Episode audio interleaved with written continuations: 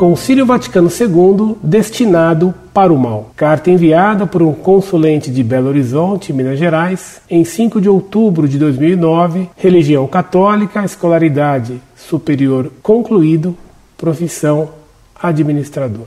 Caro professor, paz e bem. Leio com atenção suas críticas ao Concílio Vaticano II e cada vez mais me convenço de que a Igreja Católica de hoje mais se assemelha ao que há de pior no protestantismo, que são as seitas pentecostais e neopentecostais. Principalmente o que vemos na TV Canção Nova, aquelas missas shows, celebradas pelos seus padres shows. Inclusive ontem eu vi uma faixa na rua anunciando a presença do padre Fábio de Mello. Aí pensei, deve ser na igreja do Carmo, porque a faixa estava próxima da igreja. Mas não, era na casa de shows e espetáculos dos irmãos maristas, que agora se chama Chevrolet Hall. O correto seria ver o padre na igreja, mas não, será numa casa de shows. Como pode isso? Mas não é sobre isso que eu estou escrevendo para o senhor. Eu nasci em 1980, portanto não conheci a Igreja Católica que meus pais chegaram a conhecer. Li inclusive os aspas, missais romanos da minha avó, que trazem a liturgia antiga, a missa como era celebrada antes. Isto foi o máximo que conheci, porque aqui em BH nunca ouvi falar sobre celebração da missa em latim. Parece que Dom Valmor não autorizou, ou então nenhum padre quer celebrá-la. Se o senhor souber de uma igreja aqui que a celebre, por favor, me informe. Mas gostaria de perguntar o seguinte: quando o Papa João XXIII convocou o concílio, o senhor tinha uma expectativa diferente? Achava que o concílio seria uma coisa boa para a igreja? Ou sempre soube dos males que ele traria? Houve no concílio uma ala de bispos e cardeais que não aceitou as mudanças que eu sei, inclusive Dom Lefebvre. Eles queriam mudar os rumos do concílio ou encerrá-lo antes que o mal se instalasse. Poderia ter sido outro o desfecho do Vaticano II? Poderia ele ter definido o dogma da Virgem Maria, medianeira de todas as graças, por exemplo? Por que não aconteceu este dogma? Espero que o senhor me responda, mesmo sabendo que a história não volta atrás. Ainda que o senhor creia que o Papa Bento esteja promovendo uma revisão do concílio com a revogação de algumas decisões dele, o que, sinceramente, não percebo ou então são os padres que ignoram. Respeitosamente.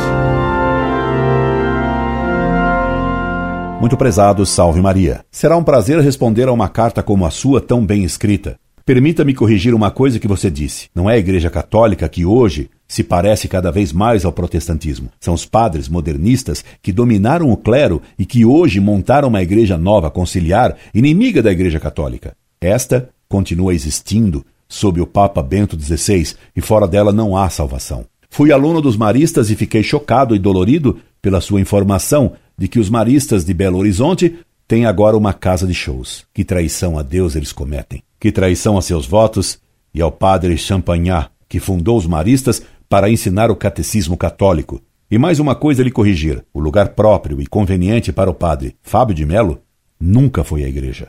Há pouco soube que ele foi dar um show numa escola de samba do Rio, do que deduzia a decadência das escolas de samba. A que ponto chegaram as escolas de samba? Convidar o padre Fábio de Melo a se exibir nelas. Passo a responder sua pergunta principal sobre o Concílio Vaticano II. Quando ele foi convocado por João XXIII, eu era ainda muito jovem e fazia pouco que me convertera. Nada sabia do modernismo e da história da igreja do século XX. Conhecia Dom Maier, Dom Sigot e conheci Dom Lefebvre, e posso lhe dizer que eles também pouco sabiam quem era João XXIII e o que podia fazer o concílio. Eles foram ao Vaticano II completamente despreparados para os debates. Só receberam uns pacotões enormes e numerosos dos esquemas do concílio, preparados por Roma, pouco tempo antes do início do concílio. Estava tudo em latim.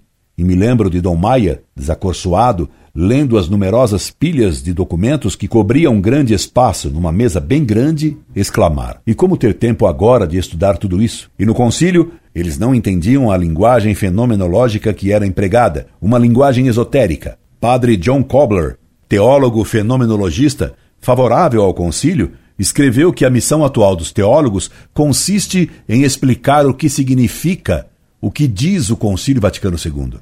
Logo me decepcionei com o concílio. Logo se percebeu o desastre. se bem que não se via ainda que tamanho era o tsunami conciliar. O terremoto do Haiti é pequeno se comparado com o terremoto do Vaticano II. A mortandade das almas que o Vaticano II causou é imensamente maior do que mostram as fotos do Haiti, onde a catedral ruiu, mas o crucifixo continuou de pé. Igualzinho ao que aconteceu em Nagasaki, onde a catedral desmoronou e o crucifixo se manteve intacto. Vi as fotos. Como assisti à desintegração nuclear das ordens religiosas, dos conventos, das congregações, dos seminários e da vida católica, com aplauso da CNBB e dos padres modernistas, que logo tiraram a batina e se descamisaram. Logo puseram o calção de praia e arranjaram sogra. E até pior, conheço o caso de padres que que blasfemam contra Nossa Senhora dando aulas num seminário aqui perto da minha casa. Você me pergunta, poderia ter sido outro o desfecho do Vaticano II? Não, tudo estava minado, tudo estava carcomido, tudo estava empesteado pelo modernismo que se infiltrara nos seminários há décadas, desde a morte súbita e tão rápida e um tanto misteriosa de São Pio X. Sua pergunta seria: o terremoto do Haiti poderia ter sido evitado? Pior ainda, os horrores após o terremoto do Haiti poderiam ter sido evitados? Como evitar esses efeitos num país sem coleta de lixo, sem bombeiros, sem autoridade, sem disciplina, sem cultura? Mas, com Constituição moderna e um Estado moderno, como evitar tal desastre num país que teve o Papa Doc como ditador e o padre Aristide da teologia da libertação? Como evitar o desastre do Vaticano II com os modernistas Congar, de Lubac e d'Angelou, nomeados cardeais, e o padre Hanner como principal teólogo conciliar. Hanner, que durante o concílio escrevia cartas de amor para sua amante. Indo a Belo Horizonte, darei uma palestra sobre a história do Vaticano nos anos anteriores ao Concílio Vaticano II, para que você conheça e compreenda o quão eu não conhecia e muitos bispos não compreendiam. Será um prazer fazê-lo conhecer e compreender, inclusive porque muitos bispos mineiros não atendem plenamente o moto próprio Sumorum Pontificum, de Bento XVI. Incorde Jesus Semper, Orlando Fedeli.